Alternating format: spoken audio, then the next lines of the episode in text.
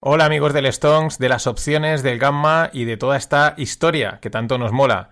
Bueno, pues que nos ponemos a charrar y se nos va, se nos va y nos olvidamos de comentar pues las cosas que, que estamos haciendo. Y por eso esta nota de voz previa al capítulo. Nada, que ya está abierta la edición de diciembre del curso de Gamma Exposure y del OPEX, del vencimiento de opciones.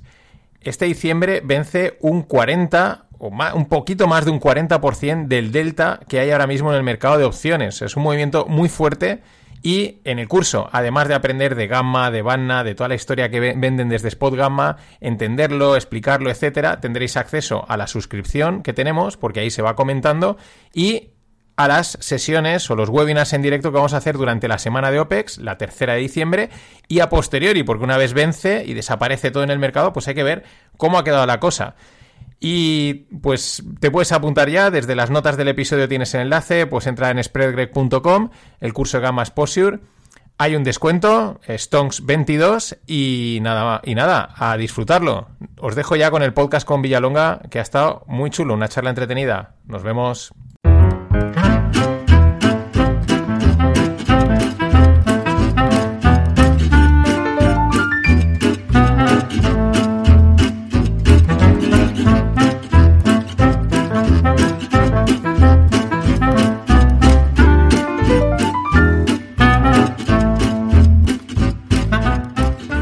Tres.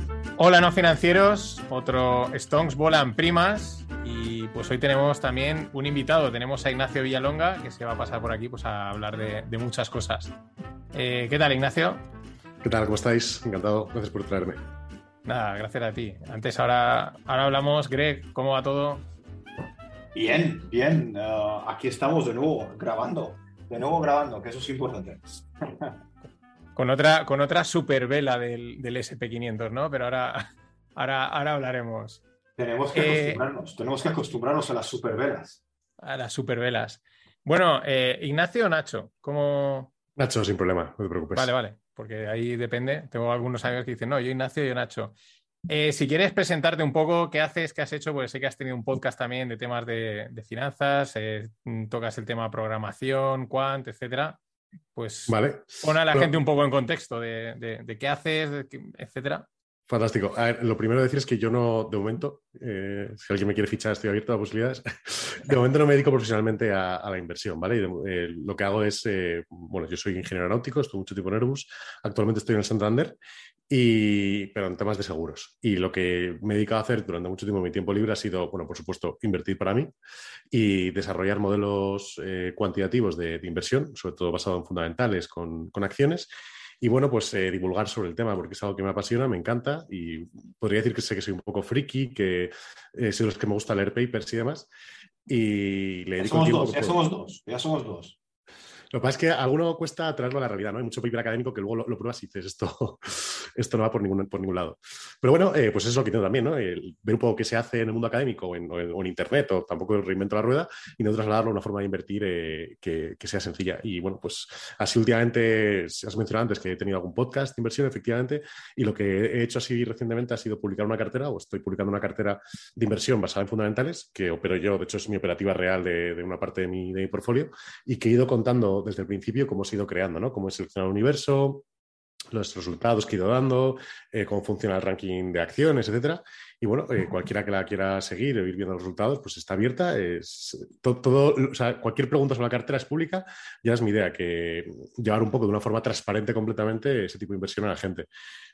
Y nada, pues eh, esa es un poco mi presentación ahora mismo.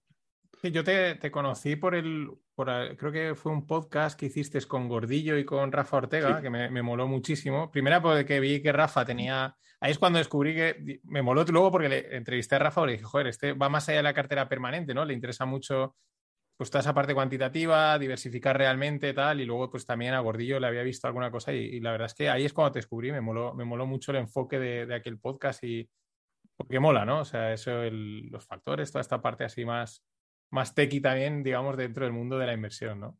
Pero bueno, aquí tienes a Greg que, en, su, rato libre se lee papers. Yo, yo, he descubierto este mundillo de, papers, digamos, ¿no? De, de, estudios y, más, que, que, descubrirlo, sabíamos que existe, pero estaba como tú, de que ah, estás ahí un poquito mirando y te das cuenta de que la mayoría están hechos por, por matemáticos y teoréticos del trading, ¿vale? Que llamo yo.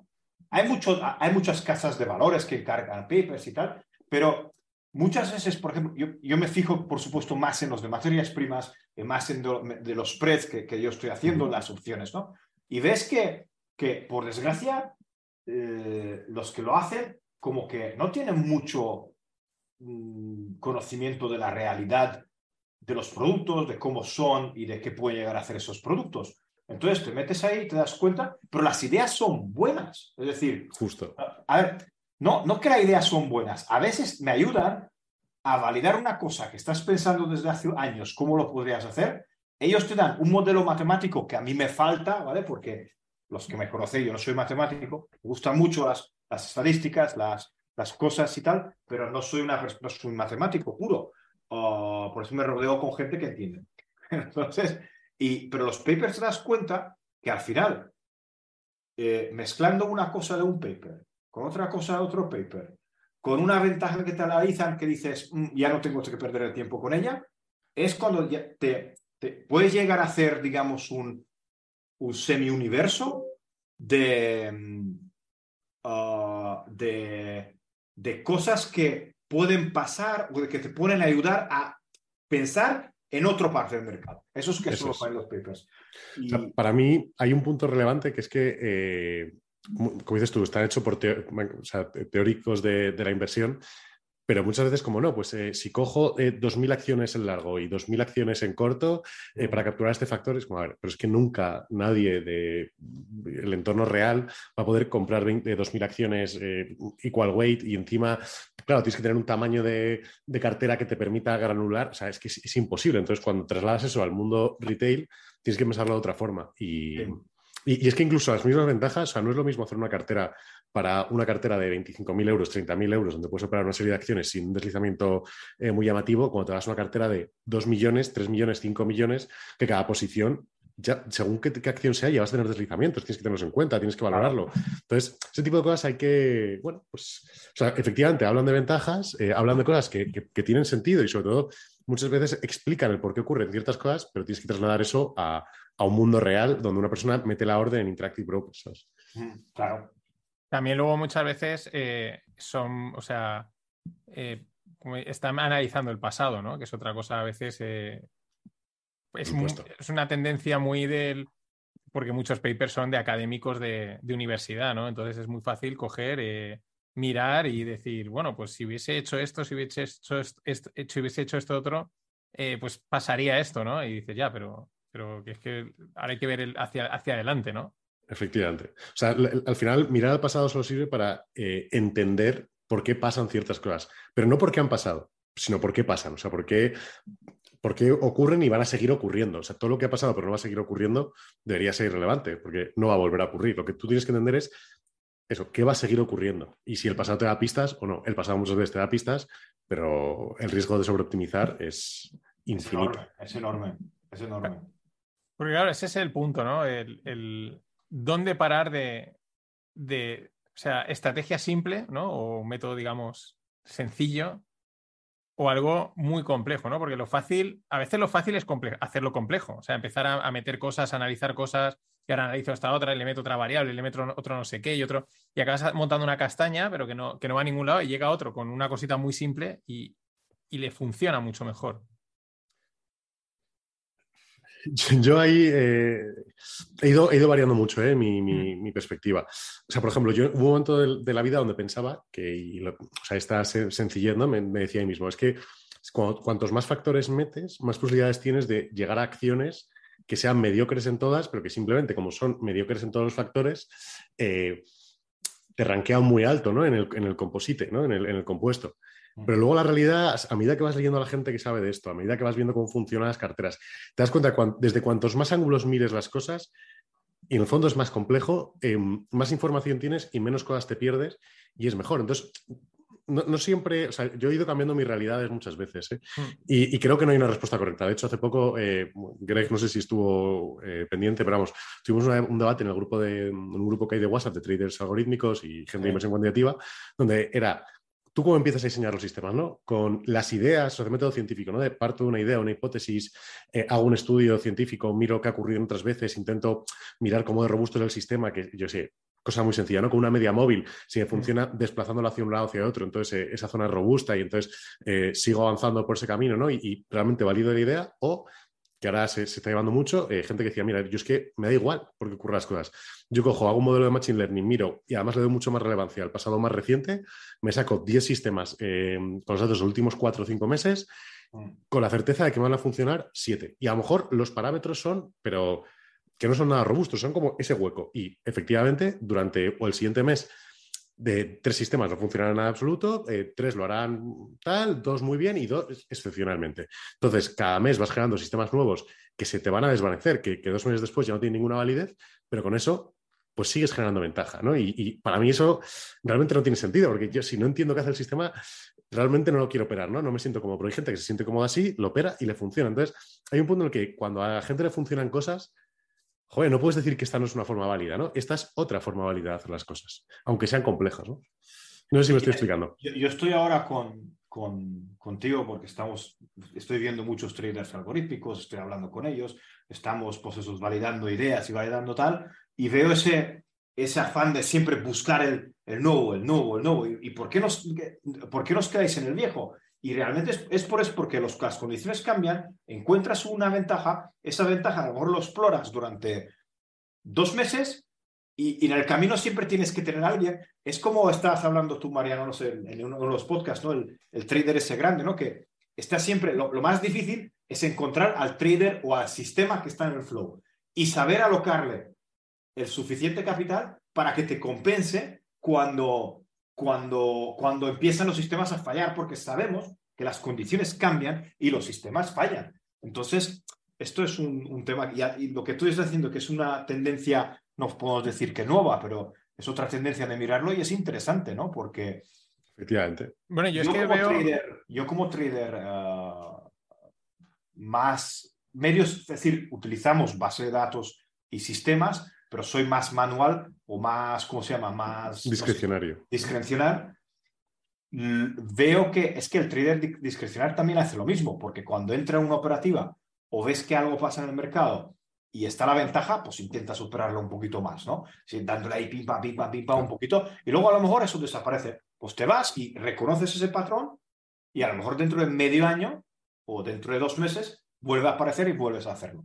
Y entonces es interesante, Bueno, yo es que así en general, para el trading, para todo, pero esto lo explicaba Brett Stenbarger, ¿no? que es un tío que ha hecho mucho de, psicología de trading, tiene varios libros muy buenos y, explica el acordeón, ¿no? en el que tú te, obsesionas con algo, mm, te metes a tope, eh, obsesionado totalmente, eh, hasta el último detalle, pero luego tienes que parar y abstraerte, ¿no? Irte para atrás y volverlo a mirar, ¿no? Para, para quedarte con realmente lo que, porque a lo mejor has incorporado en, lo que sea, ¿no? Puede ser en un, sistema discrecional estilo Greg o en un cuantitativo, has metido demasiadas cosas, ¿no? Porque te has obsesionado, has empezado a meter, ¿no? Tal, tal, y luego a lo mejor paras, miras hacia atrás y dices, espera, eh, me sobran. Aquí hay cosas de más, ¿no? En, la forma de analizar, en la forma de...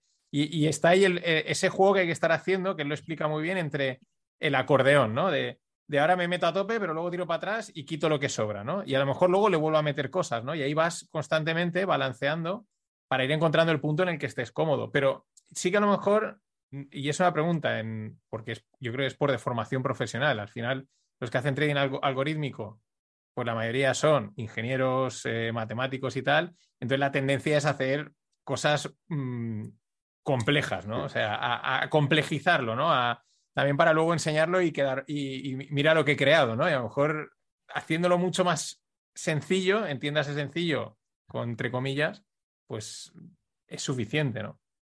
No sé si eso es habitual, esa tendencia a, complicarse. Completamente. Completamente. yo, por ejemplo, ahora que estás diciendo, ¿no? De eh, quitar grasa, ¿no? De muchas veces de, los sistemas. O sea, para mí lo que, lo, más determinante, más que quitar grasa, es eh, entender cuáles son los pilares, ¿no? Eh, Porque muchas veces, nos, eso como dices tú, nos, encerramos en, no es que estoy optimizando, si tengo que mirar eh, eh, el research and development de una empresa, cuánto gasta en función de sus empleados, en función de sus revenues, en función de no sé qué, y luego la media tres meses, seis meses, cuando hay que irse mucho más para atrás y decir, vale, es que esto, o sea, esto tiene una, afecta un, poco, pero realmente afecta mucho más si esto, o sea, si estoy mirando un factor o si estoy mirando tres factores. Y luego afecta mucho más si estoy operando eh, un universo u otros. al final, por ejemplo, una de las cosas que más determina el resultado de una cartera va a ser el universo que, elijas. ¿Vas a operar el SP500 o vas a operar el Russell 2000? Pues eso a largo plazo va, va a determinar mucho tus, tus resultados. Entonces, quizás mirar las cosas un poco eso de, por bloques, ¿no? Oye, mira, mi cartera es una cartera em, con más peso en renta variable o más peso en renta fija. Pues eso va a determinar mucho tus resultados también. Entonces, antes de volverse loco, los pequeños detalles, tienes que haber cimentado bien y decir, vale, pues mira, mi cartera es de esta forma, voy a mirar este universo, voy a mirar estos factores y una o sea, vas tomando las decisiones como por capas de importancia.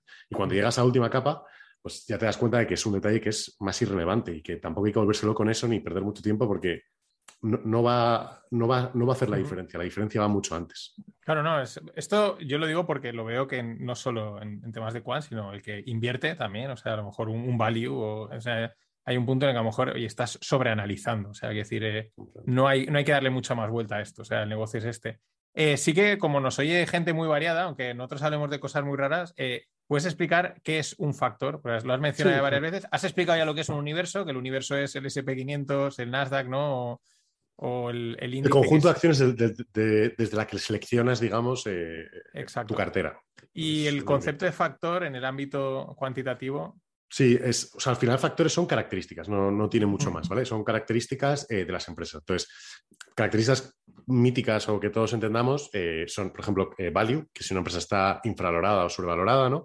growth, que muchas veces la gente dice que es lo contrario de value y no tiene nada que ver, simplemente si una empresa está creciendo o no está creciendo, ¿vale? Y además esto se puede aplicar a que esté creciendo en diferentes ámbitos, ¿no? O sea, no el tema es que a veces tenemos la sensación de que value es lo contrario a growth y no tiene por qué en absoluto. De hecho, aprovecho, hay un paper muy bueno que es, eh, si no me equivoco, es de Cory Hofstein, eh, que es lo de value is not not growth, que si alguien lo quiere leer, eh, buenísimo y, trata sobre el tema. otra característica muy común es, por ejemplo, momentum, ¿no? una acción esté en tendencia o no esté en tendencia.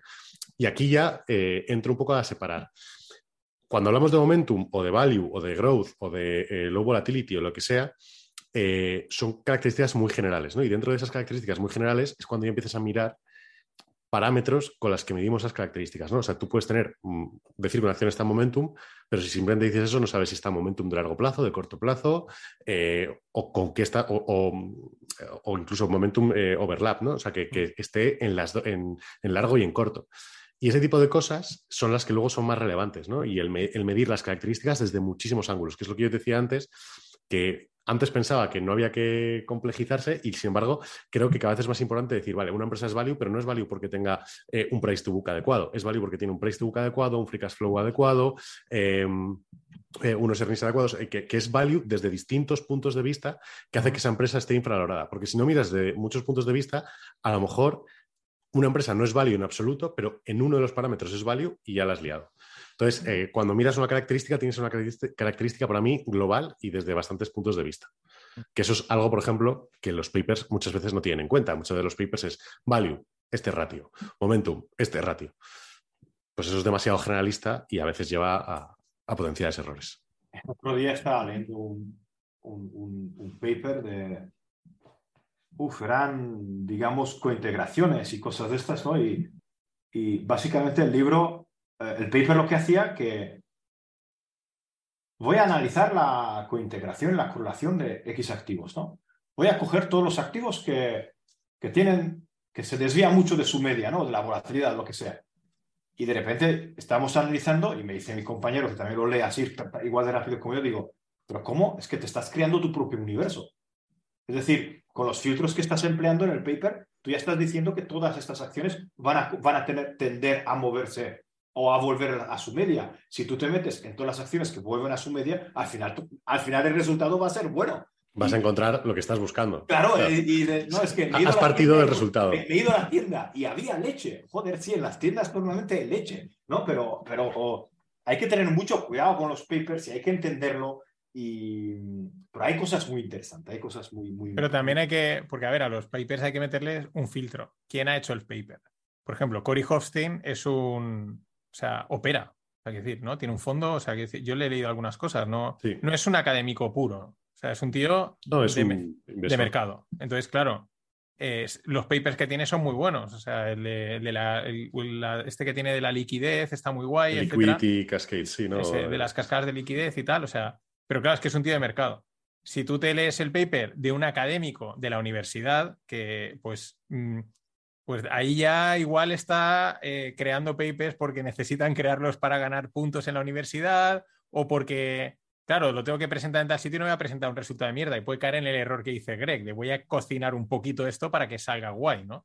Sí. Ah, pero y fíjate que incluso en eso, para mí muchísima diferencia entre los papers que hace Cory Hofstein mm. con los que hace eh, AQR o los de Clifford Astes. Porque al final Cory Hofstein sí es un operador, pero tiene un tamaño de fondo relativamente mm, asequible. Pero claro, te vas a los AQR, que son fondos gigantes, y es que lo que, lo que, lo que operen ellos no es, o sea, no, es trasladable a, tu cartera. es, imposible. Ellos casi están más cerca de, de, la academia que de, un, que de un artículo de un inversor retail contando su experiencia. Y, ahí se nota mucho, ¿no? Y como dices tú, es uno de los filtros que hay que poner, ¿no? Eh, ¿Cuánto me puede aportar o no? Y cuánto puedo sacar yo no para mi inversión personal. O sea, yo creo que los, los papers así más académicos sirven para lo que, muy bien lo que tú decías, ¿no? De, por qué han pasado cosas, ¿no? O hechos históricos, ese tipo de estadísticas y pues mm, te da una idea de, por qué pasan cosas o han pasado cosas y tal, pero quizás trasladable al mercado eh, muchas veces difícil, ¿no? simplemente porque la perspectiva es distinta, o sea, es lo que decía Greg, tienes que, o sea, tienes que haber operado al mercado, haber estado ahí, haberte dado hostias para, para, para, pues, darte cuenta, para darte cuenta que lo que estáis calculando no tiene sentido. Yo recuerdo uno de spreads que, que además ya sabes que yo soy de Futuro Express de futuros y ves el paper de spread de futuros y ¡guau, qué bueno!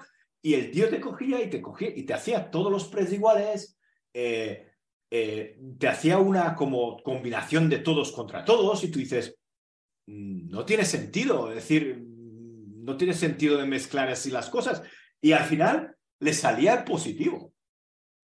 Y digo, claro, imagínate la ventaja que, que, que debería existir, porque al final estamos estudiándolo, pero imagínate él haciéndolo mal, la, la relación que yo digo que existe, porque esa relación existe, por eso me he leído el paper, pero quería ver que alguien me lo confirme y ves que existe y haciéndolo mal aún se puede ganar dinero. Pues en esto estamos trabajando en cosas de estas, de automatizar estas cosas y tal, porque puede ser, puede ser muy interesante, puede ser muy interesante.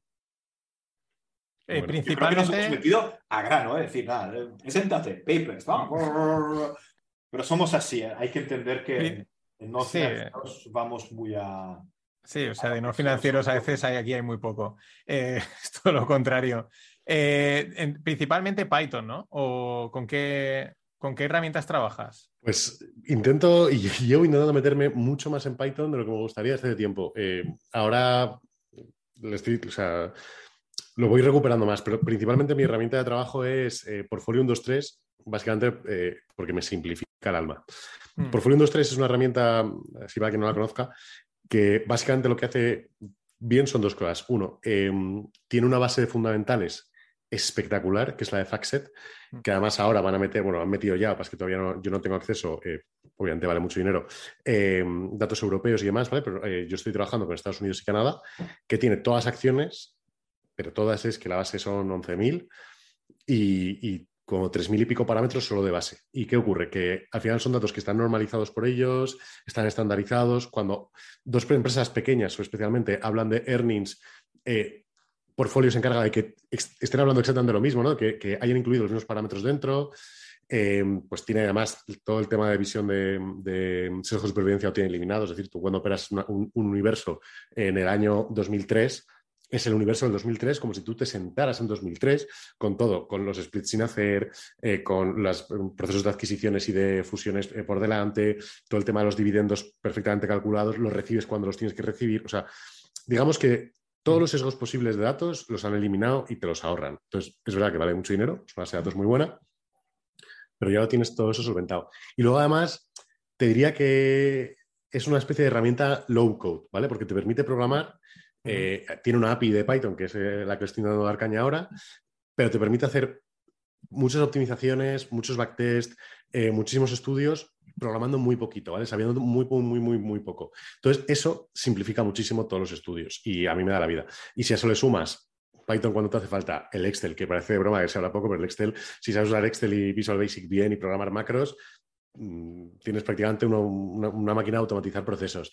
Y demás, eh, yo con eso es con lo que he hecho casi todos los análisis.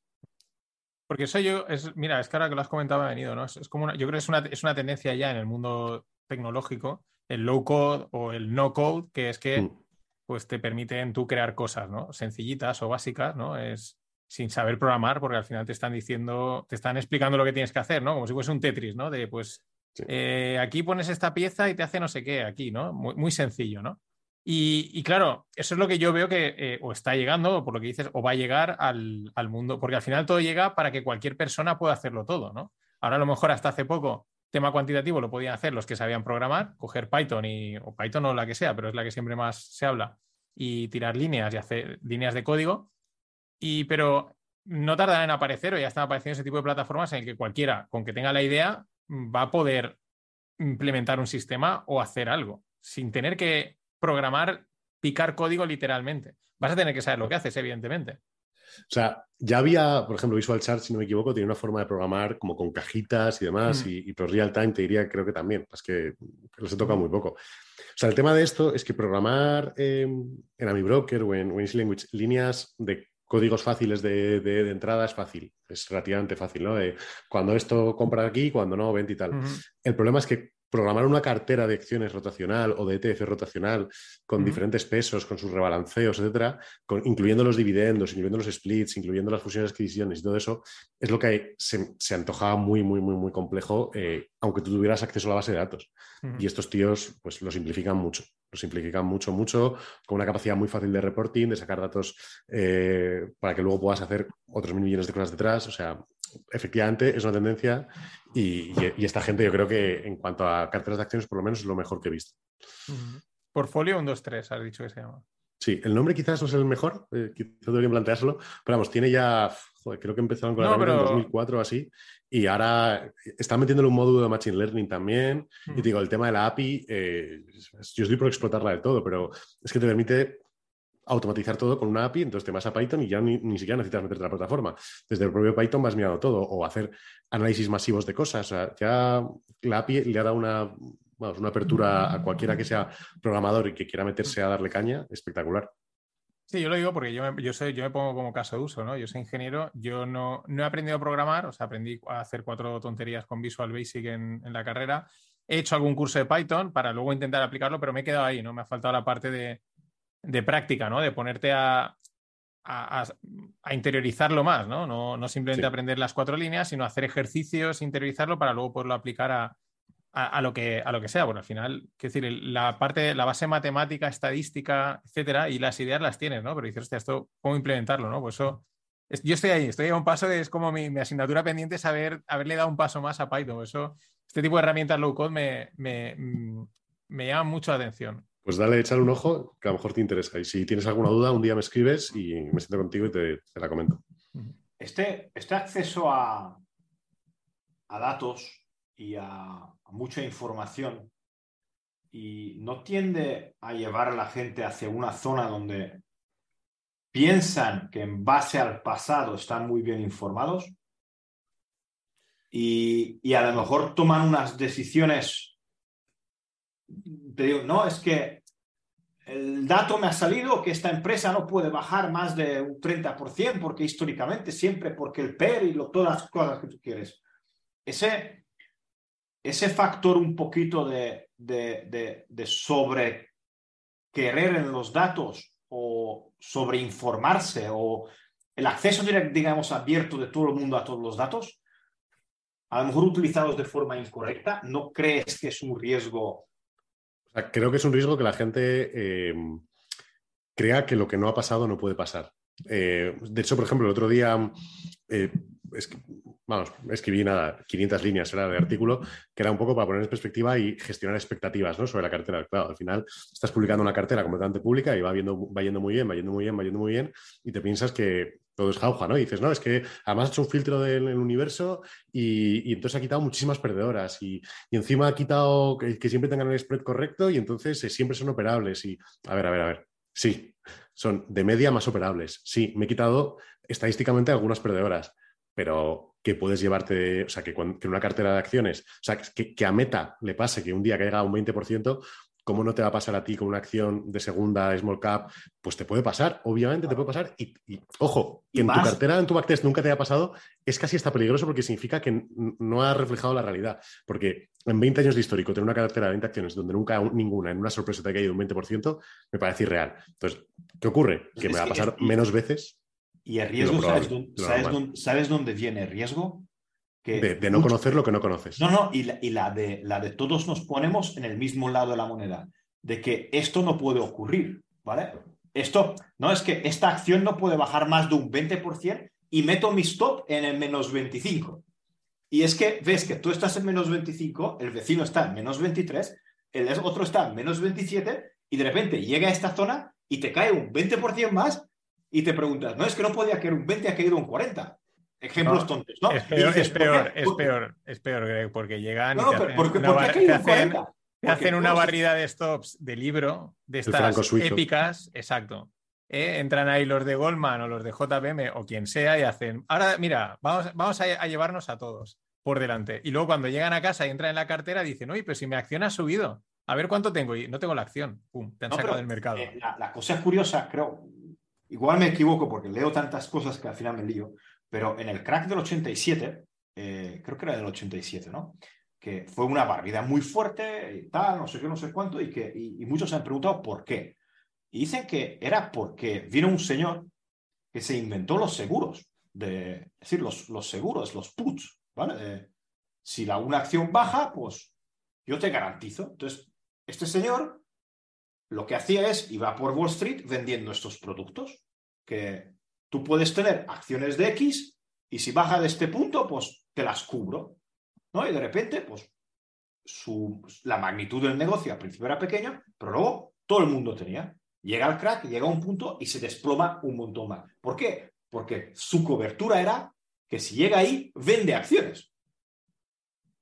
Y el mismo, el mismo asegurador se automata y mata el mercado.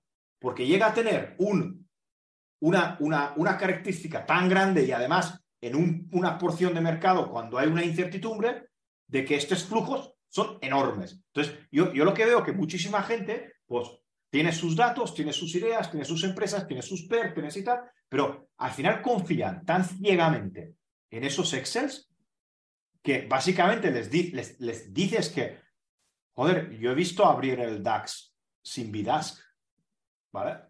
Si no había gente ni comprando ni vendiendo.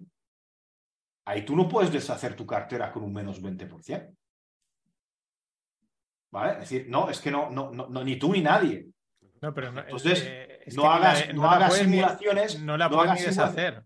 Y tío, y te dicen, y te dicen cosas que tú no tienes ni puta idea, que no sé qué. Pero es que no, eh, no la. Esto nunca ha pasado. eso, eh, si te pasa eso, no la puedes ni deshacer. O sea, es decir, si el DAX te abre a un menos 30, por poner una, o sea, sin, eh, tu, está, tu stop está en 20, eh, ya, veremos, ya veremos cuándo lo casan. Ya veremos. Ni lo casan. no se casa, no se casa. No, se casa, o, o sea, quiero decir, y tú puedes estar viendo la cosa desplomarse, eh, paralizado totalmente, y, pero si yo tenía mi stop, que me tenía que salvar, ¿no? Pero ahí, lo que decíais, lo que pasa es que hay, hay una parte que, falta, ¿no? Mm, pero es que es formación en estadística y probabilidad, que es la clave para todo esto. tú para poder, o sea, tienes que tener una visión probabilística y entender de probabilidades y de, y de estadística, ¿no? Porque si no, tú ves un 30% y lo ves desde la perspectiva que lo puede ver cualquier inversor pequeño, y claro, es cuando dicen, no, pero eso no va a pasar, ¿no? Tienes que entenderlos desde una perspectiva eh, correcta para entender pues, que es una probabilidad y por como tal, pues puede ocurrir. Efectivamente. Y, o sea, yo, por ejemplo, en mi caso, esta cartera no, la opero sin stops. ¿eh? Pero también, o sea, creo que em, o sea, el problema está en saber qué estás comprando y qué no estás comprando. Es que yo creo que mucha gente no es consciente realmente de lo que supone eh, invertir en un futuro o de lo que supone em, comprar una acción. Entonces, si vas por la vida exclusivamente eh, haciendo lo que te han dicho lo que, o lo que estás viendo, o sea, sin entender cuál es la trascendencia, pues un día efectivamente te abrirá el mercado, no tendrás ni bit ni as y no, sabrás qué es lo que ha pasado detrás, pero no podrás deshacer tu cartera. O sea, creo que hay mucho riesgo eso, en, no conocer qué es, o sea, en el dar por hecho de que conoces todo lo que puede ocurrir. Y, no es verdad, es que no, tenemos ni idea. Yo de todas formas, Greg, tampoco creo que vaya a ocurrir que todo el mundo esté en la misma cara de la moneda, porque al final em, no todo el mundo, vamos, al menos en, en renta variable, si lo piensas, no todo el mundo es igual de optimista, igual de pesimista. Entonces, eh, eso es, algo que siempre va, eh, eh, digamos, balanceándose y casi eso como un spread, ¿no? A veces hay muchos... Pero todo el mundo, todo el mundo, y eso está demostrado, el 60% de, de la inversión de Wall Street está en pasiva. Está en pasiva, vale, pero... Y eso, eso, sí que están en un lado todos. Bueno, pero ojo, es que parece, parece que, que esté en pasiva no significa que... O sea, cuando tú estás invirtiendo en pasiva, estás invirtiendo bullies, entre comillas.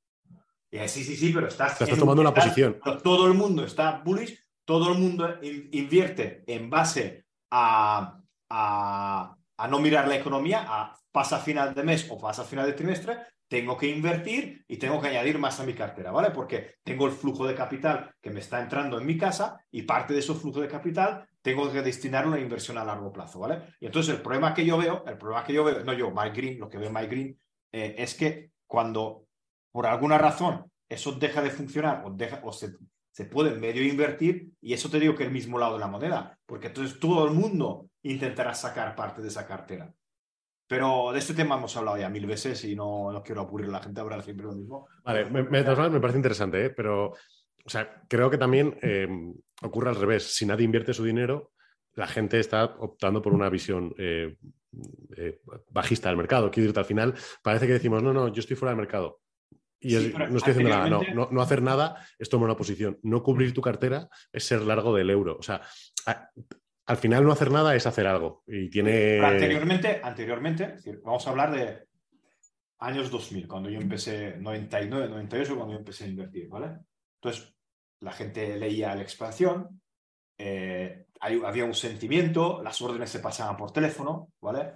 Em, hablabas con el vecino, ah, va, vamos a comprar telefónicas y mira, Telepizza y GPP, Picking Pack y cosas de estas y tal. Y había un poquito, mira los resultados, que, que la empresa está ganando dinero y vamos a invertir y vamos tal. Y había como, habían los alcistas, habían los bajistas y había, eh, había grupos, ¿no? Entonces tú podías decir en qué grupos estás. Cuando tú estás invirtiendo a largo plazo, se supone que tú inviertes a largo plazo. Tú no eres ni alcista, eres alcista, pero con unos flujos constantes. Es decir, ah, tú no tienes una visión de mercado. Entonces, al no tener una visión de mercado, tú dependes de tus flujos que entran todos los meses en tu negocio, en tu casa. ¿Vale? Si esos flujos se paran, tú lo más seguro que dejarás de invertir en el primer, en el primer instante, ¿no?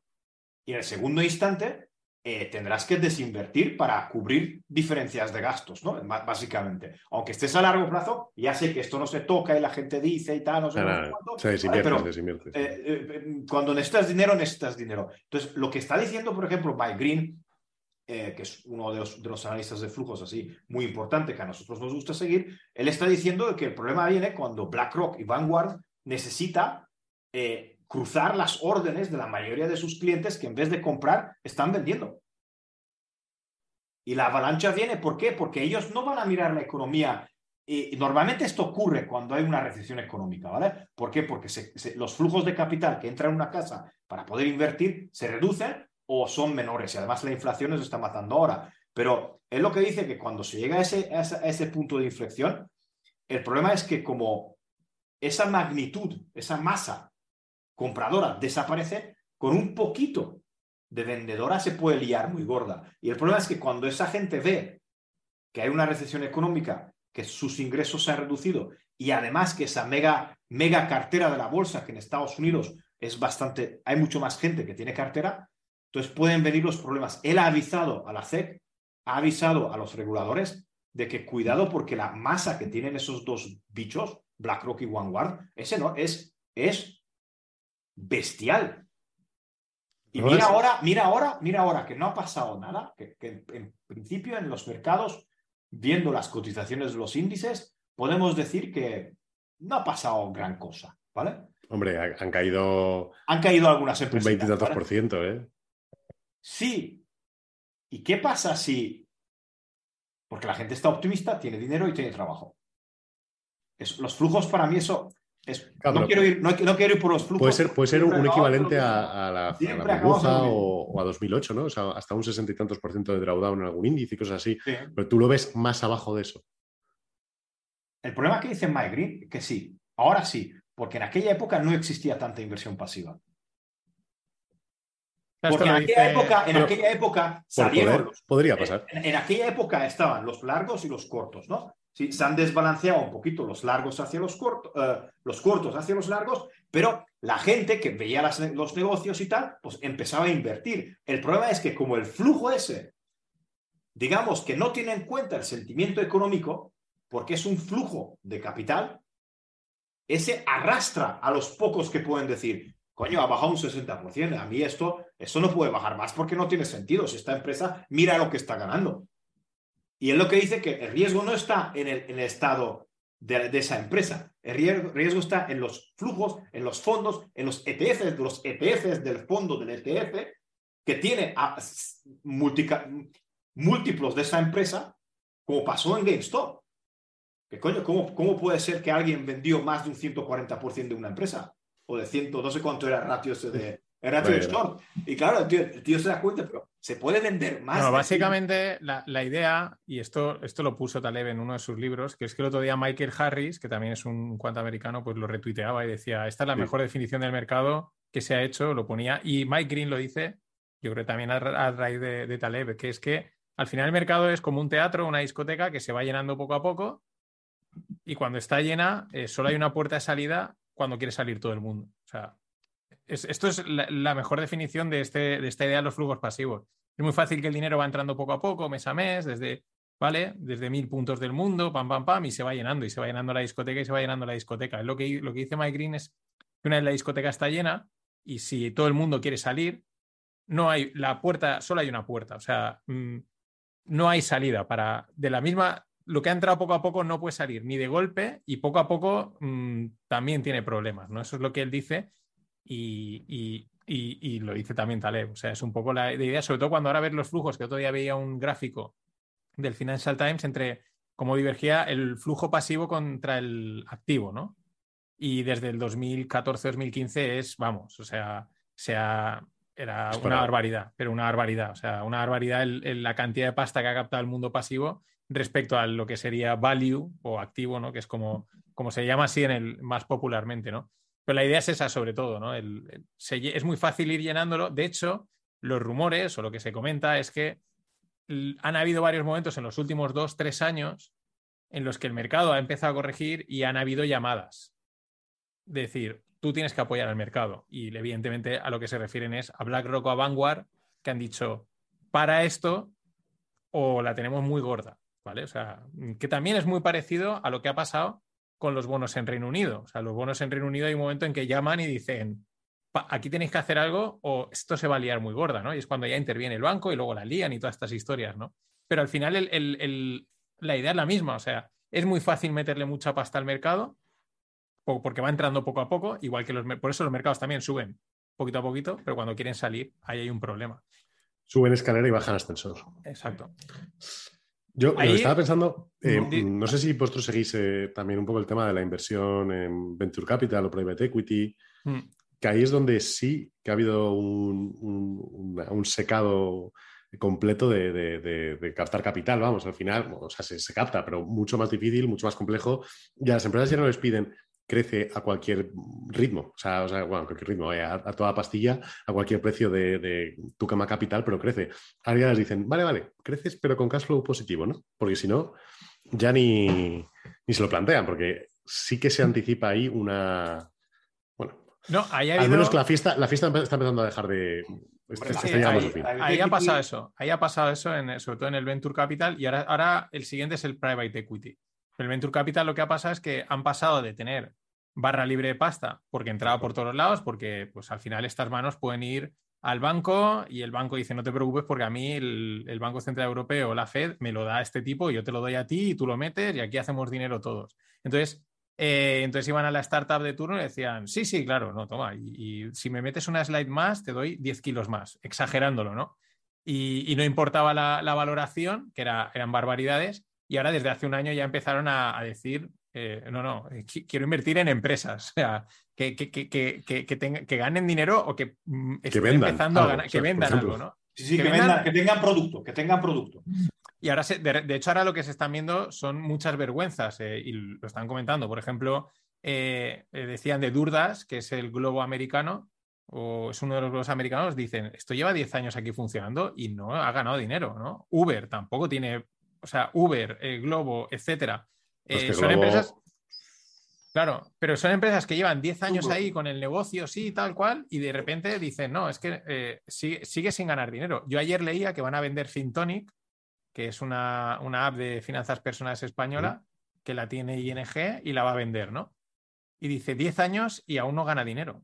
Digo, hostia, pues si, si Fintoni, que lleva aquí 10 años, que la gasta todo el mundo y qué tal, no gana dinero, o sea, tiene pérdida, digo, mm, hostia, es que esto ha sido una mentira. o sea, pues como entrada dinero, pues valoraciones y a valoraciones y ronda tras ronda. Que ha, habido un punto donde se jugaba eh, ¿cómo lo llaman? ¿no? Winners takes, all, ¿no? O algo así. Eh, o sea, al final, como solo podía haber un ganador, entonces, si se montaban tres a la vez que iban a hacer lo mismo, se quemaba el dinero hasta el infinito para que solamente acabara un player en el mercado. Pero claro, si ese player no tenía capacidad de monetizar. Claro. No, no, la tesis es esa, no importa que te meta mil kilos en varias rondas, porque si te haces con el mercado, pues vas a, vas a ganar 15.000, ¿no? Entonces, por así exagerándolo, ¿no? Pero es que resulta que se han hecho con el mercado y no, lo han conseguido, ¿no? O sea, claro. Pero es lo mismo, al final lo que ha pasado es que el flujo ha empezado a cortarse en, pues primero, o sea, cripto, venture capital, eh, private equity, que el private equity le está llegando y pues y economía real será la siguiente. Llegará a los mercados, efectivamente. Ese es el, Tú, eh, porque este es un tema que a nosotros nos interesa, ¿no? Y yo por lo que he leído a bastante gente, analizar los flujos no es nada fácil. O sea, de hecho, parece ser que requiere bastante computación. Mm, no, es, no sé si esto lo has investigado, sabes algo o te pilla de nuevas. A, los en los mercados, dices. Sí, de cuánto dinero entra, cuánto dinero sale. Claro, porque al final, si tú sabes que está entrando mucho dinero de un lado, pues dices, pues esto va a subir, ¿no? Si está saliendo de, otro lado, pues esto va a bajar, ¿no? Que al final es el que, el que mueve el precio. O sea, miro, yo miro temas de volúmenes, pero de acciones concretas. Eh, y es verdad que los volúmenes en acciones pequeñitas dicen mucho de qué puede ocurrir, o sea, son un factor determinante. Eh, pero yo no miro como el volumen global del mercado a, día de hoy. O sea, no es algo que. no sé si en algún indicador que tenga para el comité, pero te diría que no. Creo que no. O sea, creo que el, el volumen global del mercado no es algo que utilice en la operativa, en mi operativa diaria. Vale, vale, no, te porque es, juntar muchísimos. si tuviera una fuente, a lo mejor, pero la realidad es que eso, yo la ventaja la he visto en empresas pequeñas, pero en el mercado no. O sea, no, es que, o sea, miro el volumen de acciones que sube, o sea, la cantidad de acciones mm. que suben o que bajan, que están por encima de máximos o mínimos. O sea, miro muchos indicadores de amplitud, pero creo que el volumen como tal no, no, no lo tengo. Todo ese tema de los insiders, que ahora también se ha puesto muy de moda, mirar qué, hacen los insiders que están saliendo o que están entrando o que están haciendo no sé qué, que están haciendo no sé cuánto, lo sueles mirar, lo tienes en cuenta. Pues no lo estaba mirando yo. Eh, ahora que ha, sido uno de los debates que ha salido mucho en el grupo últimamente también, eh, sobre todo porque Roberto se ha puesto a darle caña. Y he, visto que en la herramienta hay datos de los insiders. Ah, mis primeras pruebas no me han dado nada realmente que diga, Buah, esto tengo que meterlo ya. Pero tengo pendiente hacerle un buen trabajo exhaustivo y, ver si hay algún tipo de ventaja. ¿Al, chico este de Squeeze Metrics lo, lo sigues? No. Squeeze Metrics. Sí, Squeeze Metrics. Él hace como un indicador de estos de Dark Pools que, que, está sacando. Es decir, él dice, igual lo digo muy mal, ¿no? Él dice que la, cuando haces un short en una empresa o un long en una empresa, dependiendo si la prestas o no la prestas, tienes que declarar unas cosas u otras, ¿vale? Entonces, mirando este, mirando, mirando el volumen o mirando las posiciones de, la prestación de las empresas y de tal, se puede llegar a concluir que el volumen diario, ¿qué tipo de volumen es? ¿Vale? si es un volumen de que alguien ha vendido una acción o es realmente volumen que entra o sale de la acción. si buscas Quizmetrics, te lo explica en, en, una página, ¿no? Y luego él mira también los insiders, si venden, si compras, si no sé qué. Y con esto se hace un poquito un, un entorno que, que, se llama Dark Pools, ¿no? De, de, los Dark Pools, y que puede llegar a tener algo de sentido en, en, en el mercado. Por supuesto. Eso, sí lo sigo. Sí que hay, en el portfolio tenemos un indicador que, em, bueno, ellos de varias fuentes generan, hasta hace un tiempo era solamente una vez al mes, ¿vale? Ahora se actualiza una vez cada 15 días, eh, que es lo que llaman el, short interest. Y, es una cosa que obviamente o sea, no es un volumen que tengas, es un indicador que tienen ellos, compran alguna data eh, por fuera y, lo, tienen ahí enchufado a la herramienta porque lo utiliza muchísima gente. Y eso sí que da ventajas. O sea, eh, prácticamente trabajar con sorting de interés en cualquier eh, rango de, tiempo eh, te mejora o te empeora algún resultado. O sea, o te filtra acciones que no te interesan sistemáticamente. O sea, el sorting de interés es algo que está, bueno, lo tengo tanto en el filtro como en el ranking. O sea, lo tengo en los dos lados porque aporta muchísimo valor. O sea que sí, efectivamente. El, interés de, los cortos, el interés de los cortos en una acción su, volumen, pero tienes, tienes el interés en, número de acciones, en volumen, eh, de cortos, eh, en número institucionales, eh, en diferentes periodos, si ha subido o ha bajado de un tiempo a otro, o sea, tienes como, tienes bastantes indicadores de esos y vamos, eso muy interesante, porque es la típica cosa que hasta que no tienes la base de datos buena, mm, no, es algo fácil, o sea, no te metes en Yahoo Finance y te lo descargas. entonces, una vez lo tienes y dices, uh, aquí hay... el, el verdadero valor de los datos muchas veces es que exista el dato y que lo tengas tú accesible. También por eso se paga. que lo sepas interpretar. Bueno, el grupo que dices es el de Rupertacho, le decimos aquí sin problema, ¿no? Que sí, sí, sí. sí. Eh, está en, algo, de trading, ¿no? Algo trading o algo así que está en Telegram, por si alguien pues, quiere meterse por ahí, pues... Eh, eh, y, WhatsApp, yo creo que está más activo en WhatsApp ahora, pero sí. Y que no se sorprenda que por la mañana se despierta y hay 1700 mensajes. Estar puesto a hablar y hasta las 3 de la madrugada. De algo, traeremos, un día a Rupert Tacho, traeremos un día a Rupert A mí me, me, generan estrés. Yo el otro día lo puse y dije, por favor, parad. Pues han entrado X personas nuevas, han empezado con el debate a compartir eh, collabs de Python, no sé qué, tal cual, que si estás sobreoptimizando aquí, que si aquí estás mirando al futuro, que si no sé qué, que si te he hecho un cambio. O sea, es imposible hacer el traqueo completo. Eh, mm, ah, oye, ¿alguien tiene el libro? No, espera, te paso la mega librería, 380 gigas de, en, mega, eh, con todos los libros que existen en el mundo escritos en Dago Trading. Y claro, dices, ya, me he estresado, o sea, que yo estaba en una reunión, ya me he perdido para los próximos dos meses. Te, estresas, te estresas porque realmente piensas que... Que, no sabes nada. Que, no sabes nada. que no sabes nada y que te vas a perder todo. Y que te vas a perder todo. bueno, hay un punto que hay que hacer así y decir, mira, yo, este es mi camino, este es el que decido recorrer y, voy poco a poco y a mi ritmo. Ahí lo que veo es que en el tema este de programación, quant, etcétera, es como muy, es muy intenso, ¿no? O sea, es como es decir, hay otros, otros, otros topics en general, ¿no? Que a lo mejor pues, es más relajado y tal, ¿no? Pero ahí yo veo que es como muy intenso de buscar la última, he encontrado esto, este libro, este no sé qué, preguntar. Eh, o sea, en ese sentido, ¿no? Es, eh, genera mucha conversación, eh, mucha intensidad en muy poco tiempo, ¿no? Porque siempre entra alguien nuevo que quiere aprender, es como muy, muy friki, ¿no? Y, sobre todo porque todos los caminos están por recorrer, o, mm. casi todos. O sea, dice, vale, sí, ya está muy visto eh, si la media de 50 y la de 200 se cruzan y tal. Mm. Pero me refiero, una vez llegas a un punto donde tienes Machine Learning, donde tienes eh, capacidad de mm, rotar activos, de, o sea, casi todo lo que se te ocurre, probarlo y llevarlo a programación y probarlo y sacar estadísticas, resultados y optimizarlo y no sé qué, hay un punto en el que tú estás aquí y puedes ir en cualquier dirección.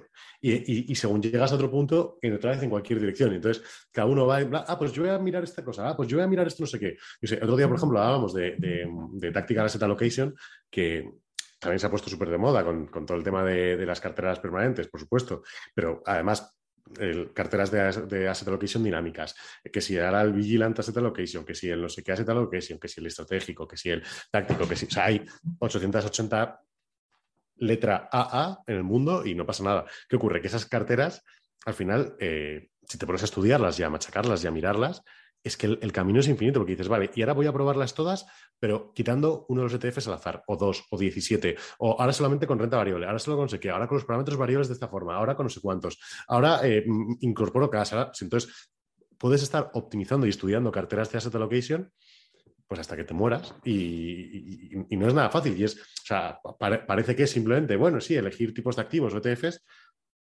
O sea, tienes ahí estudio hasta el infinito y un poquito más. Yo aquí lo has dicho y me ha venido una cosa que tengo, que, es una pregunta que hace tiempo. Eh, las carteras al azar. Yo eh, me parece clave. O sea, yo, por ejemplo, me hago universos aleatorios para ver si mi sistema funciona. Digo, no, pues ahora me voy a quitar un 20% del universo, ahora me quito tres cuartas partes del universo, ahora eh, los mezclo de esta forma, ahora me cojo años aleatorios. O sea, probar que tu cartera funciona, no en lo que hay, sino en cosas aleatorias. Eh, o sea, obviamente al final pero yo hablo incluso, eh, me refiero a la selección al azar, ¿no? El, clásico, la clásica historia del mono que lanza el, dado, ¿no? Entonces decir, oye, cógeme de este universo de 11.000 acciones o de 5.000, las que sean, cógeme el típico portfolio que pueden ser entre 16 y 25, porque tampoco hacen falta más por temas de volatilidad y tal, y ya está. Y a ver qué pasa, ¿no?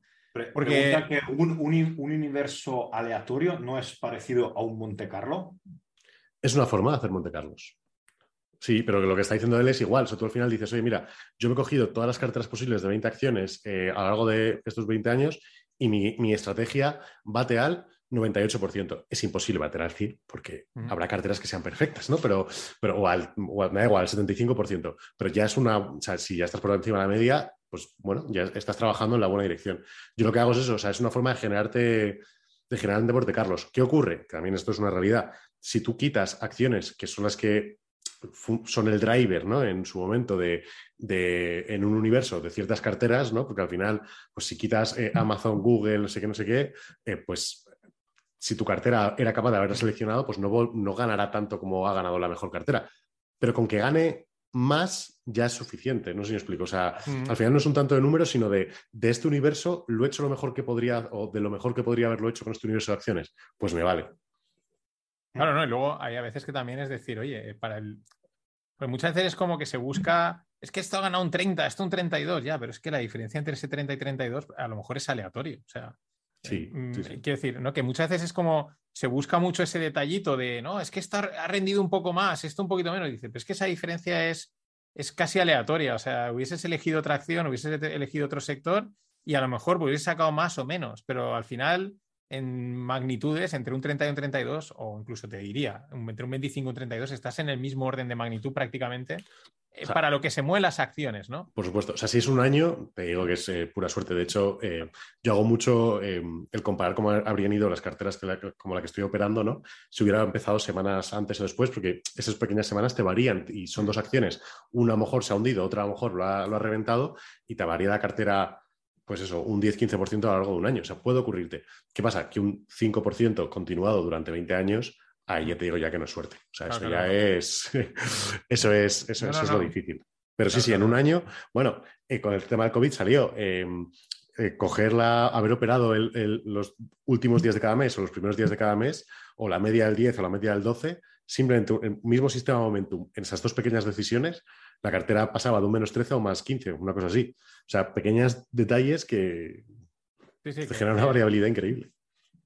Oye, ¿y qué te parecen las plataformas tipo DarwinX? Creo que han salido. El otro día vi un par más, pero no me han quedado el nombre. Eh, que tú pues, te programas, metes el sistema y la gente te mete pasta. Eh, no sé.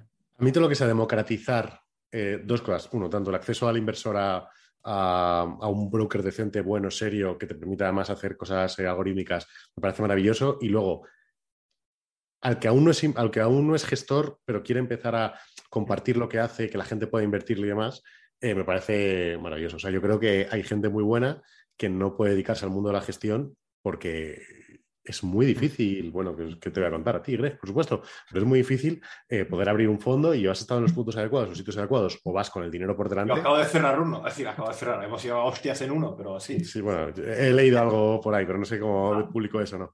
Eh, pero vamos. ya la, publicó la CNMV, ya no estoy ahí, entonces como no quería hacer renta variable, pues mira, lo dejamos ahí, ¿vale? Eh, claro. ¿Por qué? Pues, ¿cómo es posible que, gente como Greg, que, tiene un, track record triauditado por todo el mundo, eh, no pueda tener bien su fondo, pues es que es un poco ridículo. O sea, debería tener opciones mucho más fáciles de poder dedicarse a eso. Pero vamos, ya no hablo del mundo de la inversión, ¿eh? O sea, ya, o sea, creo que el tema de, poder montar una empresa y hacer algo un poco en tiempo parcial y que, y que todo sea legal y esté en orden, eh, no, es, no es sencillo en España ni, ni no, no, a mí, en pocos sitios.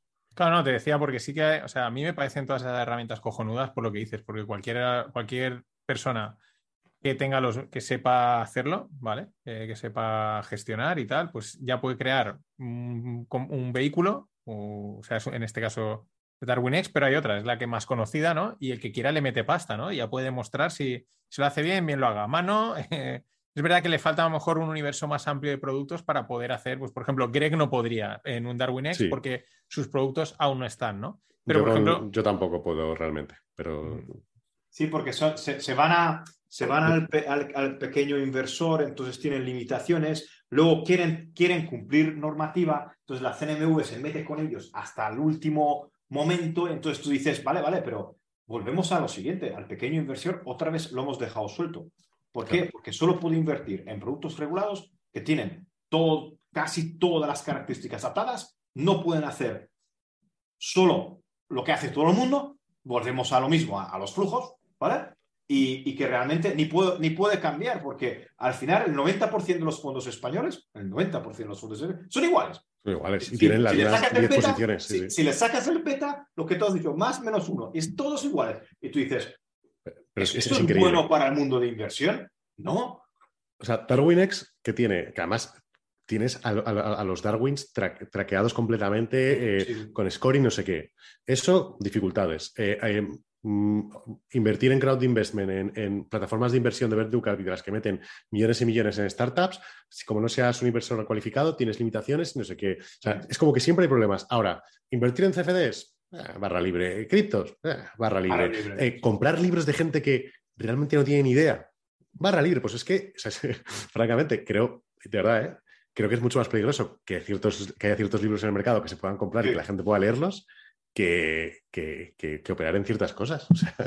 creo que hace mucho más daño al inversor ciertas publicaciones. de hecho, Darwin X está. No nos han pagado, ¿no? Eh, que, es la, que simplemente es que es la más conocida. Sí, sí, sí, sí, no, y que... Hablaré con Juan, hablaré con Juan, que el otro día, está, este lunes hablaba con él. Espacio no patrocinado, ¿vale? Es importante. exacto, espacio no, no, patrocinado, no, pero sí que han salido varias. Y sé que también he leído por ahí a veces en Twitter y tal debates de, de gente, pues no me gusta nada. Hay gente que no le gusta nada Darwin X y, y prefiere, pues comparado con no sé quién, eh, pues yo qué sé, interfaz de usuario, etcétera, ese tipo de, de historias y ya de gustos, ¿no? Pero pero creo que ellos, están en Reino Unido. O sea, el, realmente la parte, ¿no? La parte de, digamos, de, pasta, de, tienen aquí equipo, pero está en Reino Unido y con regulación de Reino regulados por la CNMV, ¿eh? Ellos. También aquí, sí. También. Mm, mm. Mm. Sí, sí, por eso te digo que están regulados y, bien.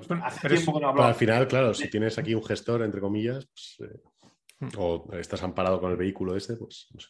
No, sé, no sé exactamente cómo les afecta, pero que está con la CNV 100%. Sí, sí, pero es, una pena porque es verdad que hay, hay gente muy buena haciendo pues eso, cosas muy buenas, gente con, eh, con nivel, y, o sea, quiero decir que ya tiene un, eh, un, por un track record, una historia, ¿no? O sea, no es un tío que acaba de empezar, pero es que igual coges un chaval que empieza, oye, tiene, sabe hacer cosilla, pues puede empezar a, a hacer cosas, ¿no? Luego es que la regulación es tan extensa y tan eh, cara. O sea, es que tener un fondo en este país, además de difícil por millones de cosas, es que es caro. O sea, es, eh, o sea ya simplemente empezar es muy caro. Entonces, eh, limitas mucho la gente que pueda gestionar capital de terceros de una forma amigable, ¿sabes? O sea, que, mi madre me diga, oye, te voy a dar X dinero, gestiónamelo. Pues porque eso es tan complicado, debería ser un poco más sencillo. En Estados Unidos existe. Es porque. yo lo... Existe el trabajo de trader. ¿Vale? Existe cuando pagas impuestos, tú puedes decir, hay, un, hay como un apartado de tal que, que es el trading, ¿vale? Que, que, que, tú puedes y, y, hay regulaciones laxas para, para gente que quiere gestionar menos cuentas, etcétera. Es decir, está, está un poquito, han pasado por, yo creo que han pasado por esto, ¿entiendes? Ellos han pasado, han visto por dónde ha ido el mercado, etcétera, etcétera, etcétera. Pero no sé, es, es, es muy, muy importante. No sé cómo A ver, si tú, miras, si tú miras la normativa, yo la miré hace, hace ya mucho tiempo eh, pues eh, mm, está montada para proteger a los bancos, literalmente. Punto. Si tú miras la normativa, yo es que hace unos años monté con unos amigos un club de inversión, ¿vale? Es una comunidad de bienes, metimos pasta y la gestionamos. Y porque era lo máximo que podemos hacer, ¿no? No, no, tenemos ninguno el, típico familiar que tiene 7 millones y te los da y montas el fondo, que es lo que muchos hay así, ¿no? Y, y luego miramos un día y decimos, y si esto lo llevamos un poquito más, si hacemos un poco más, yo estuve mirando un poco así la regulación, lo que pedían y tal, y, la conclusión que sacaba, digo, esto está protegiendo a los bancos, porque aparte de que consigas la pasta, eh, el, seguro de responsabilidad civil y toda esta historia, hay una parte que te dice, no, tienes que tener esta titulación y, o sea, tienes que tener esta certificación y demostrar cuatro años de experiencia en finanzas y tal. Dices, claro, tú ponte en la situación, cuatro años de experiencia en finanzas es que tú te metes a trabajar en un banco. Vas a ganar, un, buen, vas, a ganar un buen sueldo, ¿vale? Los bancos en general se paga bien. Eh, los que trabajan en banca y tengo amigos dirán, pues me pagan poco, pero sabemos que se paga bien tú tras cuatro años es muy difícil que te vas a dejar ese puesto. ¿Sabes? O sea, lo que ha hecho el sistema es absorberte. Y tú a lo mejor ya no vas a dar el salto, eh, que es lo complicado, ¿no? O sea, algunos lo dan, ¿no? Pero porque tienes el respaldo. O sea, y entonces ahí en esos detallitos de la normativa es cuando dices, es que está montado para, proteger, ¿no? Porque te absorbe primero la banca, ¿no? Y oye, pues ya estoy aquí bien, gano un sueldo, tengo proyección de carrera, eh, que me voy a meter yo a ir a, a esta historia, ¿no? es el, Eso es lo que yo vi hace unos años cuando miramos de intentar escalar un poco eso, ¿no? Hacer, gestionar un poco más de dinero, eh, pero inviable por más que por la pasta, que a lo mejor al final, si llamas a puertas y a puertas y a puertas, a lo mejor consigues el, capital que necesitas, es ahí hay una parte que dices, mm, esto es muy difícil conseguirlo. O sea, muy difícil no, es que te vas a meter en el sistema y no vas a salir probablemente.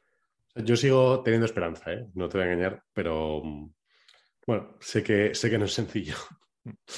No, no lo es. Eh, garantizado. Garantizado que no es sencillo. Y además. Sobre todo si haces cosas raras. Y, oh, no, eso, cosas raras. lo, mío es un poquito más, más explicable. Claro, para nosotros no son, no son raras, pero para el, sistema en general. Para el sistema, porque al final, una de las cosas más importantes que me ha gustado y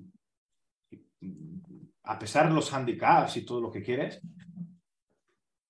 el, el inversor a través de las matemáticas o a través de la descorrelación con el resto de los productos ha entendido que nosotros somos diferentes, aún piensan que hacemos largos de materias primas y, por qué no hemos ganado dinero porque la materia prima ha subido, pero eso ya, eso ya, en eso ya no entramos porque el que no sabe leer, pues más no podemos ayudar, ¿vale? hay unos estudios que mis hijos están ahora en la primaria, que aprenden a leer y desde ahí no podemos ayudar más. Eh, a lo que creo, me quería referir que hemos visto que el inversor final ha aceptado que hay una cosa diferente, aunque se gane y se pierde. Lo siento, sí, estoy en drawdown y he perdido dinero, ¿vale? Eh, sí, antes de que alguien me lo diga, ¿no? Sí, estoy de, y lo sé, ya. ¿no? Y lo sé, ¿sabes? Es decir, pero a lo que me quiero decir, ¿sabes quién no lo ha entendido? El regulador. El regulador. Derivados. Oh, armas del diablo. Oh, vas a matar con él. Vas, vas, a matar a alguien. Y tú dices, sí, a ti, idiota. Eh, y entonces, una discusión es unas discusiones de materias primas entregables, ¿vale? Eso en España es como hablar del sexo o de, o de, o de, cuál, una que no, es que, ah, con materias primas entregables, sí, ah, me he follado a tu mujer o lo que sea, ¿vale? Pues, cosas de estas, ¿vale? No, no, no, es que existe un régimen en Estados Unidos que, que verifica que tú cuando te das de alta una cuenta, tú dices que no eres comercial, es decir, eres especulador, ¿vale? Entonces, ya el mecanismo sabe que tú no quieres materia prima. Que no te van a entregar el trigo, que no te preocupes. ¿No? Y entonces tú dices, luego existen los límites del broker, luego existen los límites, es decir, existe primero el límite tuyo, que no quieres ir a la entrega. Vas a hacer todo lo posible para no entregar. Luego existe el límite de tu broker, que te va a hacer todo lo posible para que no llegues a la entrega. Pero además de esto, Interactive Broker, un mes antes, un mes no, pero dos semanas antes, te manda 100 mensajes al día que vas a tener un contrato que va a vencer. ¿Vale? Entonces, y más niveles, y luego llegas al nivel de, del FCM, y luego hay otro nivel que el mismo mercado, la CME, al saber que tú no eres comercial, no, tienes no quieres y no vas a entregar la materia prima, ellos se autoapañan entre sí para que ese contrato que pasando todos los filtros, todos. Sigues llegando a entregable. Llega, llega a entregarse, la CME sabes que, sabe que tú no lo quieres. Te mete una pequeña multica o yo las veces que, que, ha llegado a eso, que ellos lo han arreglado, los brokers lo han arreglado, hemos ganado dinero, se ha ganado dinero en, en, en, se ha visto clientes que tengo que estaban buceando y, y, le han hecho una entrega. Y dice, ah, pues que me lo arreglen. Y he ganado dinero. ¿Con qué? Es que le han entregado trigo. Recuerdo a un, a un saludo, ¿sabes quién es? Digo, le han entregado trigo, que me ha llamado, dice, búscalo. Digo, pero es que se está en México buceando, ¿dónde quiere que lo busque? Vale, pues lo liquidamos, pues liquidárselo. Y ha ganado 100 pavos. Pero el mismo, el mismo mercado ya lo sabe. Entonces tú dices, esto en España no lo ha entendido nadie. No, no, porque, y si llega y que garanticemos que, no, no, nosotros vamos a intentar garantizar que no se llegue porque no es nuestro, no es nuestro objetivo, ¿no? Pero, pero tú dices, ¿cómo, ¿cómo es posible que alguien de la banca eso no lo entienda? Pero también aquí entra el, el la, es que no sé cómo decirlo, es como la, la historia o el, la filosofía reguladora, digamos, que hay de, de, leyes que hay en Europa frente a Estados Unidos. En Europa se, se legisla en, en, antelación, ¿vale? O sea, es una costumbre, ¿vale? Entonces, antes de que se hagan las cosas ya se legisla, ¿no? Ya, ya sin, sin, sin saber si va a ir bien o mal, legislamos, ¿no? Y entonces eso mete muchas trabas porque se crean legislaciones que, que no permiten que las industrias se desarrollen, ¿no? Porque son con antelación. En Estados Unidos muchas veces eh, la forma de legislar en los países anglosajones es al contrario. Dicen, bueno, ves haciendo recorrido y cuando surjan los problemas... Vamos corrigiendo. Vamos sí. corrigiendo y legislamos en función de lo que pase, ¿no? Es verdad que ahora en Europa están empezando a intentar sacar, pero también le está costando eh, los sandbox, que es una cosa muy parecida. El sandbox es como un, es un marco en el que a ti te dejan, por ejemplo, lo han hecho para las empresas tecnológicas de tipo cripto y tal, que les dé, o de fintech, dicen, vale, tú no cumples la normativa, pero te metemos en el sandbox, estás bajo revisión, te dejamos hacer lo que tú no estás diciendo y a ver qué pasa, ¿no? Es como un, claro. Un marco legal de prueba, ¿no? Es, es, sí. Pero aún así es, tampoco es fácil, o sea, que decir, la, la, los sectores que han querido el, el, sandbox han tenido que pegar y pegar para que les den el sandbox porque no tiene sentido, porque fíjate que lo que estoy haciendo es que es inviable, o sea, en fin, muy, muy complicado, ¿no? Pero, Pero bueno. los reguladores, ¿por qué no contratan gente? Es que el trabajo del regulador eh, es este. El problema es que tienen demasiado poder muchas veces y, o sea, entiendo que tu punto, ¿no? Que sepan un poco más. Ya, pero es que ellos lo ven como tengo que saber exactamente lo que sabe el cliente para ponerme la piel del cliente y, y... e impedir que me times. Pero claro, el problema no, es que... Impedir que me times por supuesto, esto de regulador es lo primero que tiene que hacer. Por eso el, el problema cerrar, es que muchas, muchas veces. debería cerrar la mitad de la banca. Muchas veces cree que estimo eh, algo que no lo es porque no lo entiende. Y eso es gran parte del problema. Sí, pero, pero sí, sí, sí. Ah, no, no voy a decir nada más porque me voy a quedar. Eh, bueno, porque te inhabilitan, ¿no? Te, te inhabilitan. ya, yo ya me voy, yo ya me voy. Yo ya no estoy en España. Me han dado de baja ayer o antes de ayer. Adiós. ¿eh? Mis andaduras por ahí han, han, han ido bien. Eh, no, mira, yo básicamente, y te voy a decir una barbaridad, te puedo decir que, que creo que en España hay muchísimo talento, hay muchísima gente que, que es capaz y tal, pero oh, está lejos de convertirse en un, en un mundo interesante para la inversión o para los gestores, porque no, es que te, todo el mundo está en contra tuya. ¿Y sabes qué pasa? Que cuando está todo el mundo en contra tuya, desde, es decir, todo te lo ponen difícil, todas limitaciones y todo tal, y además tienes otro factor en contra tuya, que es el puto mercado.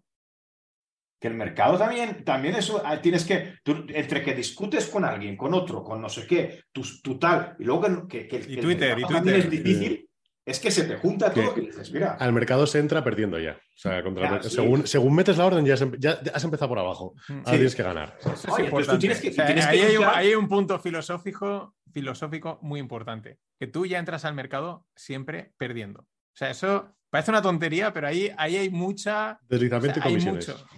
Sí, sí, sí, sí, Ahí hay mucho.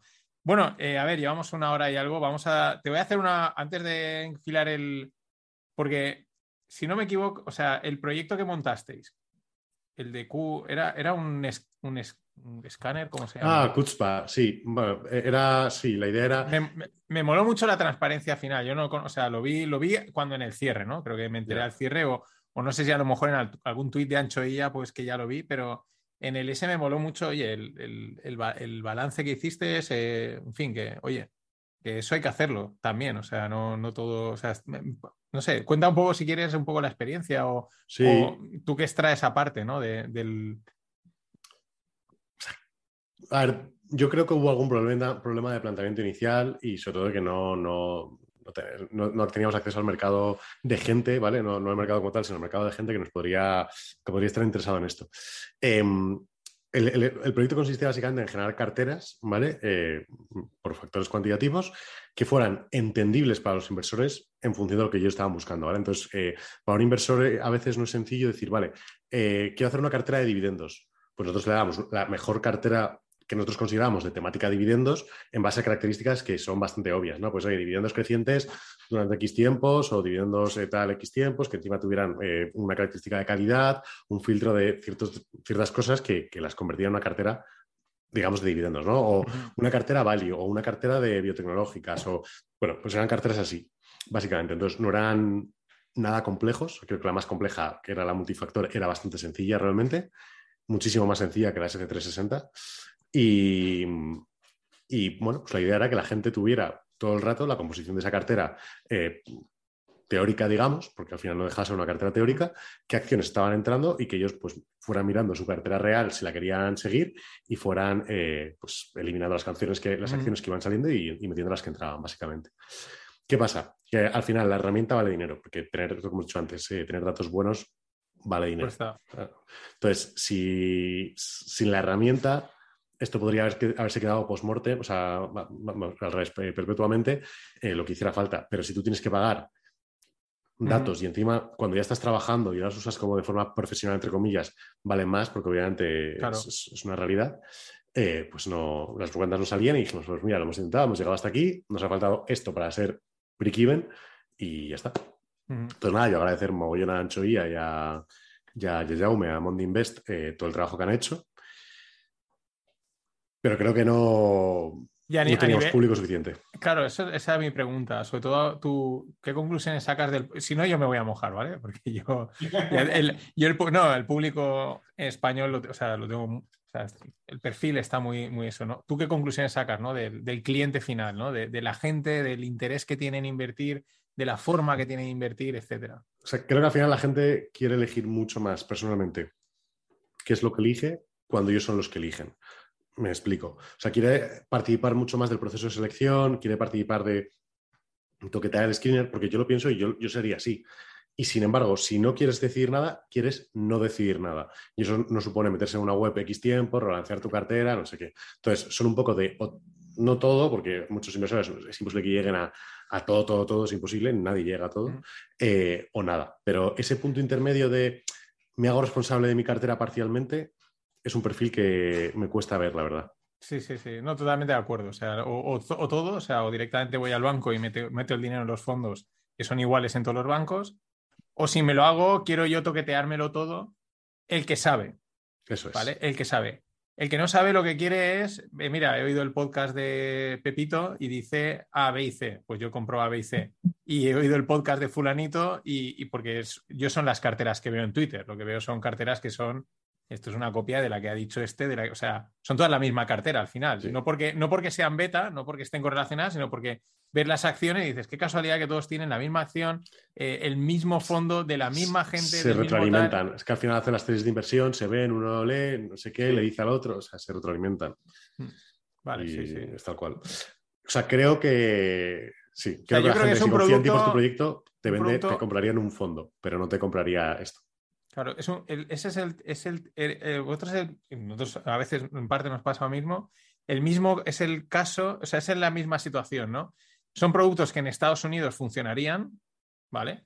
Porque la masa de gente que hay y quizás también gente formada o con ese perfil es, muy, es más grande, eh, pero ya no, ya no es porque haya mucho más público, sino porque hay más gente proporcionalmente con, ese perfil ¿no? que, que necesitas. Porque claro, dices que te metes un mercado de 300 millones, pues claro que hay más gente, no, pero la clave es que el porcentaje de gente que, puede sacarle rendimiento a una herramienta de ese tipo es proporcionalmente mayor desde mi punto de vista. ¿Sabes dónde está mucho la diferencia? En mm. las pensiones. Como aquí la gente no tiene que preocuparse por sus pensiones o no tanto, y en Estados Unidos sí, mm. la gente en Estados Unidos se responsabiliza mucho más de sus ahorros y sus inversiones desde mucho antes. Y aquí, pues llega muy tarde, la verdad. Claro, claro. O sea, eso es, lo mismo. En cuanto o lanzas un producto muy tonto, muy simple, o algo eh, para, mm, para gente, pero el problema de la gente que sabe es que al final se lo hace todo, se lo guisan y se lo comen todo, ellos totalmente, ¿no? Esa era. No, no, pero oye, a mí me moló mucho el, sobre todo el, y también el primero intentarlo, que eso yo chapo, yo lo digo siempre, ¿eh? incluso Yo, el- aquí hay que montar cosas y el que, hasta el que monta un kiosco en la esquina, ole. O Se sea, merece el porque es- respeto, es, efectivamente. es muy difícil, cuesta un huevo, hay mil trabas, mil historias y, y hay que, o sea, eso lo primero. Pero luego el ejercicio de transparencia me parece también de, de chapó, ¿no? El artículo que escribisteis, explicasteis todo, tal, no sé qué, las conclusiones. Y, y me moló mucho eso, aunque sea una pena que, que hiciera un proyecto, pero bueno, luego se aprende y se va por otro. Esto es, es. esto no tiene más. Bueno, Greg, vamos a las preguntas. Mis tres preguntas. Qué miedo. Tarararán. Eh, ¿Vino o cerveza? Eh, cerveza. Y esto, joder, ahora me arrepiento. Que yo soy de veranear en La Rioja. Eh, sí, cerveza, cerveza. Vale, yo me iré contigo a La Rioja y tú cerveza y yo vino, ¿vale? Pero Venga. Tomaré un par de cañas contigo, ¿vale? Si, si el vino Eh, es blanco, y esto tampoco que me escuche mucho la gente de La Rioja, eh, a lo mejor escojo vino. ¿eh? A mí un vino blanco fresquito me gusta mucho. Pero sí, en general cerveza. Ujú. ¿Carne o pescado? Carne 100%. Carne 100%. ¿Pasatiempo favorito? Deporte. Soy, me gusta mucho el deporte. Hago, bueno, juego a rugby, fútbol, pádel, hago crossfit, todo lo que me eches un poco. Si me invitas a un baloncesto me apunto. Joder. Pero de, de todos, ¿cuál, ¿cuál es tu deporte?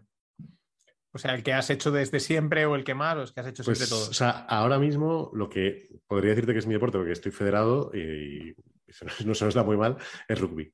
Y entreno, es el que entreno regularmente todas las semanas y demás. Tenemos Eh, a dos de O sea, rugby. sí. estadísticamente, estadísticamente, esto- es una mal. anomalía. Esto es una anomalía rarísima. Tuvimos aquí que Castellanos, que supongo que Sí. lo conoce, pues eh, el tío juega al rugby, entrena a un equipo de rugby y le encanta el rugby. O sea, esto, Ah, Mira, esto si, lo, si lo he sabido, no lo he tenido yo en mente. Ah, pues se lo comentaré. Qué bueno. pues, o sea, es, o sea, hay que decir, es- esto, es, esto hay que meterlo en los factores, Sí. en los modelos y Te, ver. te iba a decir que tenemos- ya, ya tenemos que empezar a tener la Excel, ¿no? Para también cuando, cuando quedamos con la gente en verano a ver si hacemos ese tour que queríamos el verano pasado, de saber eh, vinos. No, yo- Pues mira, os venís al acuerdo, norte, que está el, el torneo de rugby playa, que además es una cosa súper divertida, del circuito de Cantabria. Y, y nos lo pasamos como niños pequeños y comemos más carne y bebemos cerveza o vino y sidra. Ya veréis, planazo en julio. Perfecto. Muy bien. Que eh, iba a decir, ah, pero vamos, que empecé a jugar con 25 años, ¿eh? empecé muy tarde. Yo hasta entonces había hecho pues judo, fútbol y tal, pero el rugby me llegó tarde. Me llegó más tarde que la inversión. Vale, vale. No, era por si tenías un deporte así, el típico que has practicado de siempre, como has dicho tantos, digo, pues igual hay uno, pero vale, rugby, pero mira, que, es que, que son casualidades de estas que a mí me llama mucho siempre la atención. Tal. Bueno, Greg, bueno, tú también, eh, si quieres, eh, plan de fin de semana, que es como siempre cerramos. Que, Greg, ¿qué vas a hacer este fin de o no vas a hacer nada? Es el, cu- es el tercer cumpleaños de mi hijo. Así que. eh, que terce- eh, la tercera fiesta. la ter- tercera fiesta de mi hijo sin poder tomar alcohol conmigo. No. Sí, es, es. Mi hijo cumple tres años ahora, el 3 de diciembre, y. Ah, vale.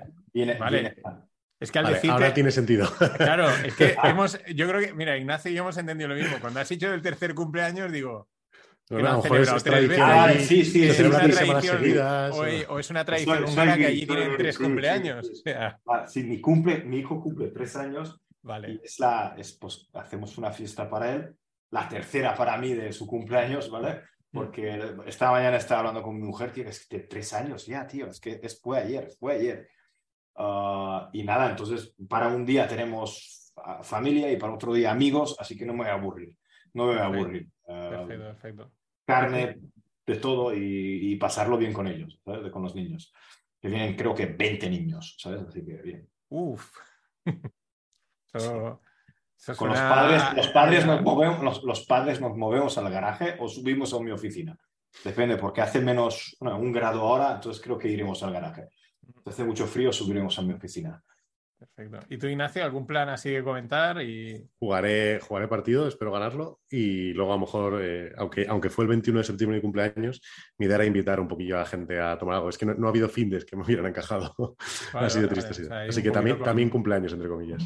Con hostia, un buen retraso, pero bueno. Pero bueno, eh, nunca, España- nunca es tarde si la dicha es buena. ¿no? Claro, no, y en España siempre, como siempre se dice, siempre hay una excusa para montar una fiesta. O sea, Efectivamente. entonces, mi cumpleaños fue hace dos años. Ve- Venga, perfecto, salimos. O sea, eh, así que nada, yo creo que tengo partido de tenis. Bueno, tengo el, tercer, el tercero del torneo. El otro, la semana pasada me dieron mucho. No conseguí remontar el partido, muchísimo. A ver si este me sale mejor y poco más. No, no hay mucho más plan. Pues mucha suerte. Pero como ya vienen las navidades y historias, pues tampoco viene mal eh, un fin de más, más, más de, de relax. Pues nada, eh, Greg, nos vemos la semana que viene. Ignacio, muchas gracias. Eh, estás invitado cuando quieras. Al revés, cuando me digáis, estoy encantado de part- participar aquí con vosotros. Hasta luego. Un abrazo.